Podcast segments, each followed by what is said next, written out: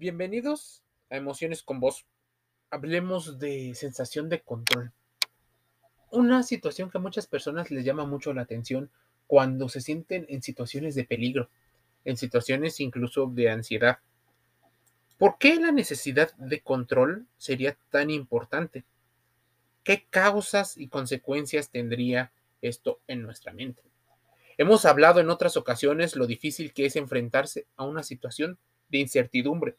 De hecho, la incertidumbre es parte del proceso de la vida, aunque muchas personas no lo quieran admitir e incluso cambien las palabras, como por ejemplo, no es un error, sino un aprendizaje. Por supuesto, al negarse a entender que fue un error y entender cómo se puede cambiar este tipo de sensaciones, nos lleva muchas veces a la desinformación.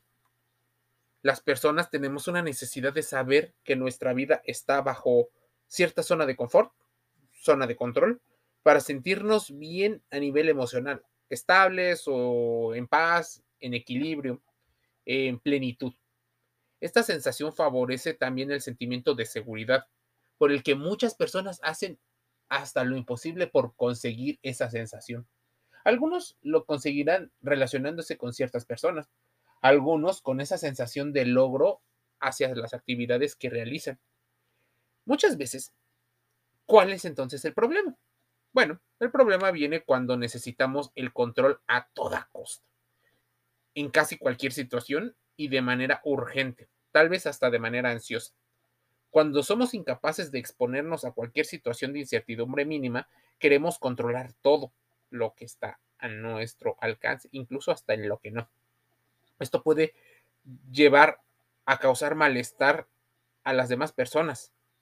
Se generan situaciones mm, ríspidas en las relaciones personales, de familia, de trabajo, de escuela. Ocurre cuando el control se vuelve en nuestra contra y lejos de darnos seguridad, nos genera una sobrecarga o les genera a otras personas esa sensación de malestar porque se está demasiado intenso. Posiblemente nos estamos autoengañando a cierto grado. El autoengaño está relacionado con una falsa percepción de control sobre lo que estamos haciendo. Tal vez la pregunta pudiera ser cómo nos engañamos o cómo son esos engaños.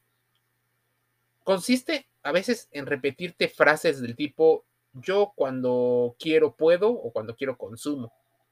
Todas las personas que llegan a repetir muchas de estas frases no se ponen a pensar en ese momento todas las implicaciones que tienen. Digamos que funciona al principio porque te relaja, te mantiene en una sensación de control, una sensación de paz. Pero pudiera llevar, en, el caso, en los casos extremos, a la mayoría de las personas a ser adictos a la autoayuda. Todos los adictos creen que consumen controladamente, que son ellos quien consumen y no lo que los consume a ellos. No vamos a cuestionar si es cierto o no con respecto a las adicciones de ciertos tipos. Tal vez cuestionaremos por qué nos volvemos adictos. Simplemente vamos a aprender dónde está el punto débil de esos pensamientos. Cuando tengas esos pensamientos, hazte la segunda, la siguiente pregunta. ¿Alguna vez has empezado a y consumir? No solo estamos hablando de sustancias, también estamos hablando de comportamientos y conductas. ¿Alguna vez has empezado a consumir y has dicho, ¿Me estoy pasando? Tal vez esto es mucho. ¿Has sentido que disminuyen tus fuerzas para el autocontrol, para detenerte? Si alguna vez te has planteado alguna de las preguntas como de este tipo, debes de pensar si tiene un significado para ti. ¿Qué tanto puedes detener esta sensación de falta de control? Los problemas del autocontrol o del control de impulsos nos puede llevar a muchísimas consecuencias negativas. Si te falta autocontrol, si tomas decisiones impulsivamente de las que después sueles arrepentirte o te resulta difícil gestionarlas, deberías de echarte una revisada con respecto a tus emociones, hasta el punto de donde exploras. Dado que vivimos en una sociedad donde no se promueve el autocontrol, o bueno, al menos se dice que se promueve, pero todo está llevado al autoconsumo, al consumo, a la explotación, al desenfreno, sería difícil distinguir dónde sí y dónde no. En la vida cotidiana es normal en algunas situaciones mostremos cierto grado de impulsividad. Es más, todo control, incluso el más férreo nos evitaría reaccionar o adaptarnos a ciertas circunstancias rápidamente. Pero cuando nos enfrentamos a un peligro, muchas veces solemos responder sin pensar, lo que se debe a que la parte emocional de nuestro cerebro ha tomado el mando. No es algo negativo, al menos eh, no hasta que se toma conciencia de que también necesitamos otras herramientas para saberlo gestionar. Tal vez estamos percibiendo el control y deberíamos de estudiar cómo se ve el control desde otra forma. ¿Cómo se ve el peligro desde otra forma? Imagínense que solo fuera nuestra percepción de peligro y no hubiera un peligro real, físico ni psicológico. Sin embargo, cuando existe un problema para controlar las emociones y el comportamiento en diferentes situaciones, podemos hacer referencia incluso en un grado extremo a un trastorno del control de los impulsos. Estos problemas se caracterizan por la tendencia a ejecutar acciones demasiado rápidas, de forma irreflexible y o irracional, incluso la incapacidad de inhibir dichas acciones una vez que se han puesto en marcha. A muchas personas les llega a pasar, pero difícilmente las personas llegan a hacer las conclusiones adecuadas con respecto a pues las acciones que, que han realizado. Es algo complicado entender, pero por ejemplo, los trastornos asociados a los problemas de control de impulsos nos pudieran dar una señal de qué estaríamos haciendo y por qué lo estamos haciendo. Así nos llevaría claramente a entender muchas cosas de nuestra vida, como por ejemplo, ¿qué pasa con las personas que tienen un trastorno explosivo intermitente? Este produce episodios de falta de autocontrol que se manifiestan con ataques de ira desproporcionados respecto a la provocación. Hay berrinches y hay disputas verbales. Acto seguido, la persona se arrepiente de sus actos y se recrimina por haber perdido el control. Está la cleptomanía, la piromanía, la ludopatía, la tricotilomanía, está la onicofagia, la dermatilomanía, la compra compulsiva, los tics nerviosos, los síndromes de Tourette, entre otros problemas que tienen que ver con el control de impulsos. ¿Qué síntomas indicarían entonces la existencia de un problema de autocontrol o de falta de eh, gestión? Bueno, si sientes una tensión interior creciente que te provoca un malestar emocional, ve a un psicólogo. Difícilmente, o sea, no acudas, no te automediques con los, con la, con los autores. Sé que pudiera ser más fácil eh, hacerlo, pero no caigas en esa falsa sensación de que te darán o se te dará el control absoluto de las cosas muchas veces caemos en estos, en estas graves formas de ver la, vida. Nos estamos automedicando con gurús, con la autoayuda. Si sientes una tensión interior creciente, ve a un psicólogo. Si no logras controlar tus conductas en situaciones eh, determinadas y sigues repitiendo ese patrón a pesar de que eres consciente de que no tiene eh, tanto sentido o que es perjudicial, ve a un psicólogo.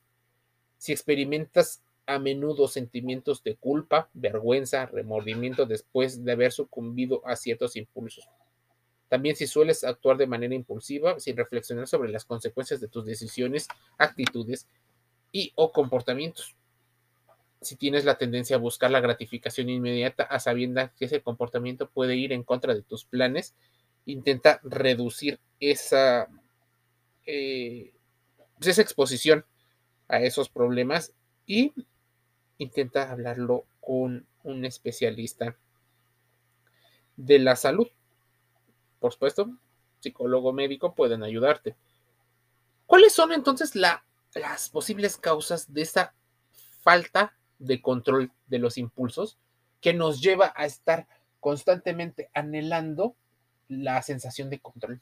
Bueno, las causas de la falta del autocontrol varían según el tipo de impulso y también, bueno, depende del autor que lo hable, pero esos problemas suelen conjugarse en factores biológicos, sociales y personales interconectados.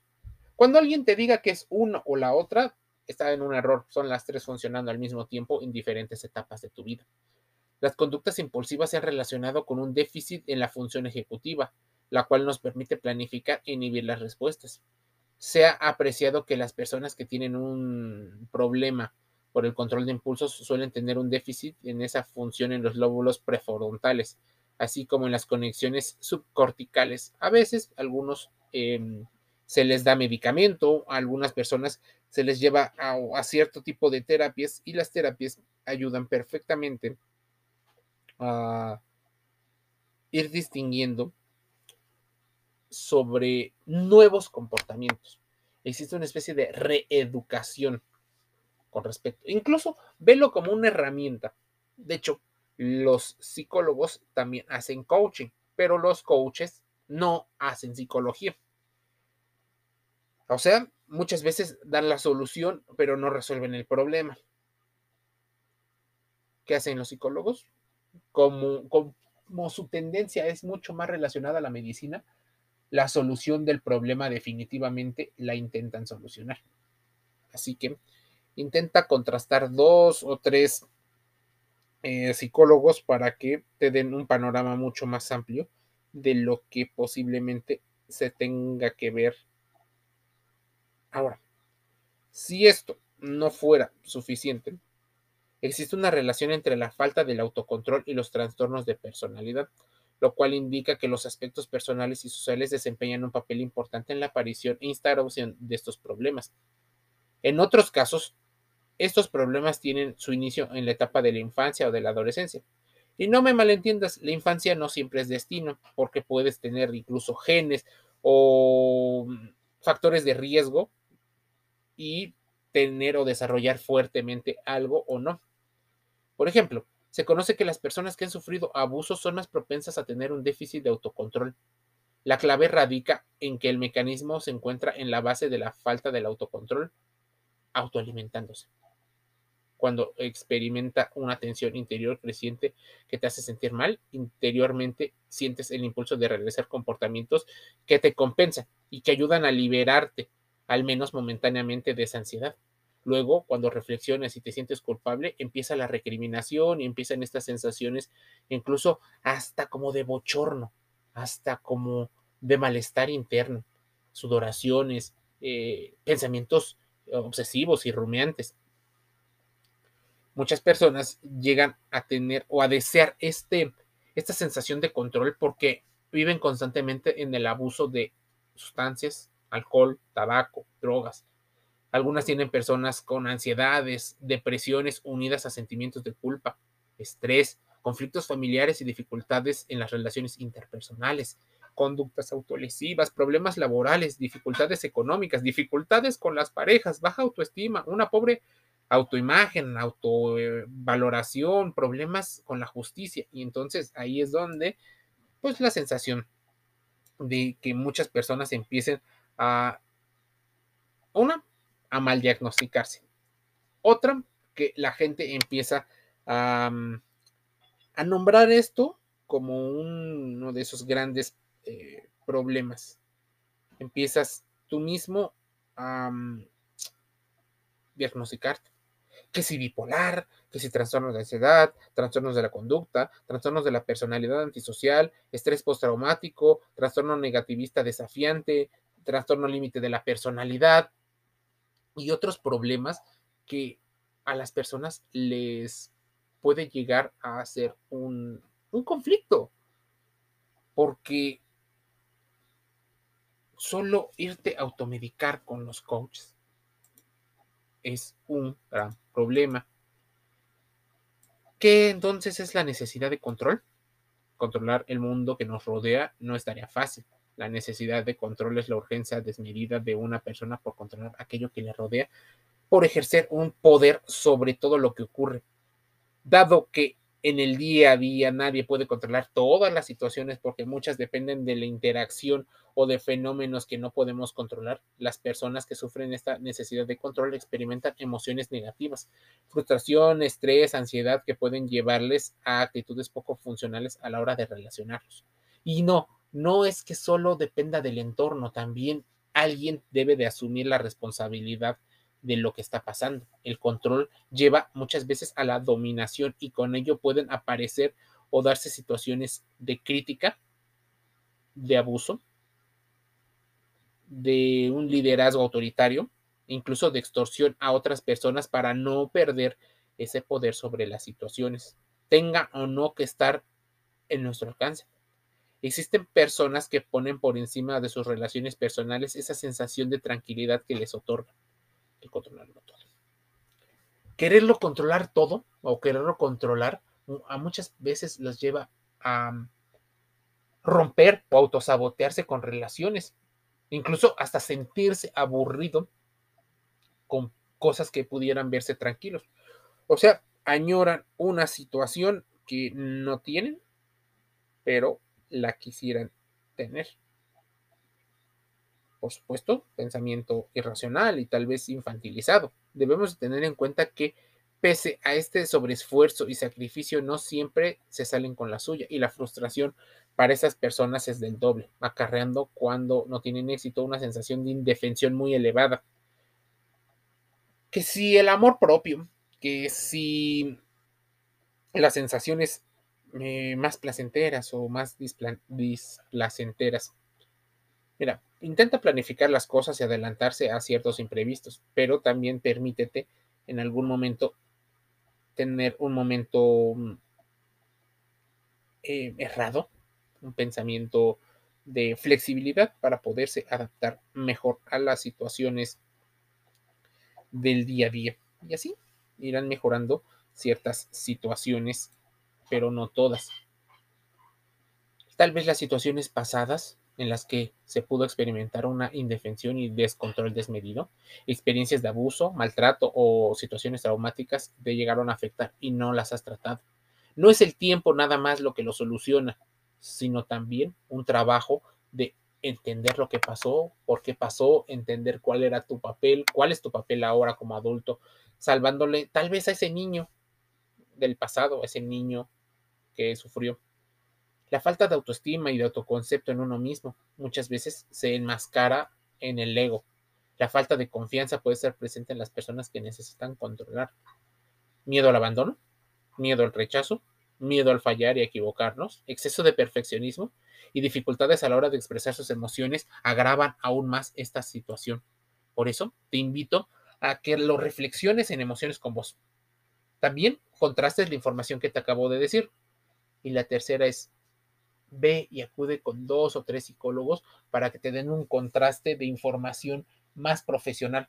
No esperes a que te digan lo que quieres escuchar, eso que te calme, sino entiende que la reflexión te va a hacer tener pensamientos disonantes tal vez al principio. Lo que yo te diga contra lo que tú creas o lo que tú crees contra otro pensamiento de algún gurú. Así irás con la información y le preguntarás al psicólogo, oiga, he visto estas dos informaciones, ¿por qué se ponen opuestas? ¿Por qué esta visión? Y no es que él sea el juez y el referee que determine cuál es mejor o cuál no. Intenta que lo vean también desde un punto neutral, donde no solo su experiencia profesional y su expertise, sino lo que dice la ciencia y lo que dicen varias de las teorías de las que seguramente o debería de haber estudiado o está estudiando importantísimo, la salud mental a manos de las personas profesionales adecuadas, esas con título profesional, licenciatura y que tienen una expertise en el tratamiento de este tipo de casos, como podrían ser terapeutas de pareja, podrían ser eh, psicólogos infantiles y otros. Te envío un saludo. y también te invito a suscribirte gratis a Emociones con Voz. Spotify, Google Podcast, gratis en Amazon Music Audible, en iHeartRadio, Anchor FM, Deezer y Apple Podcast iTunes. Te envío un saludo.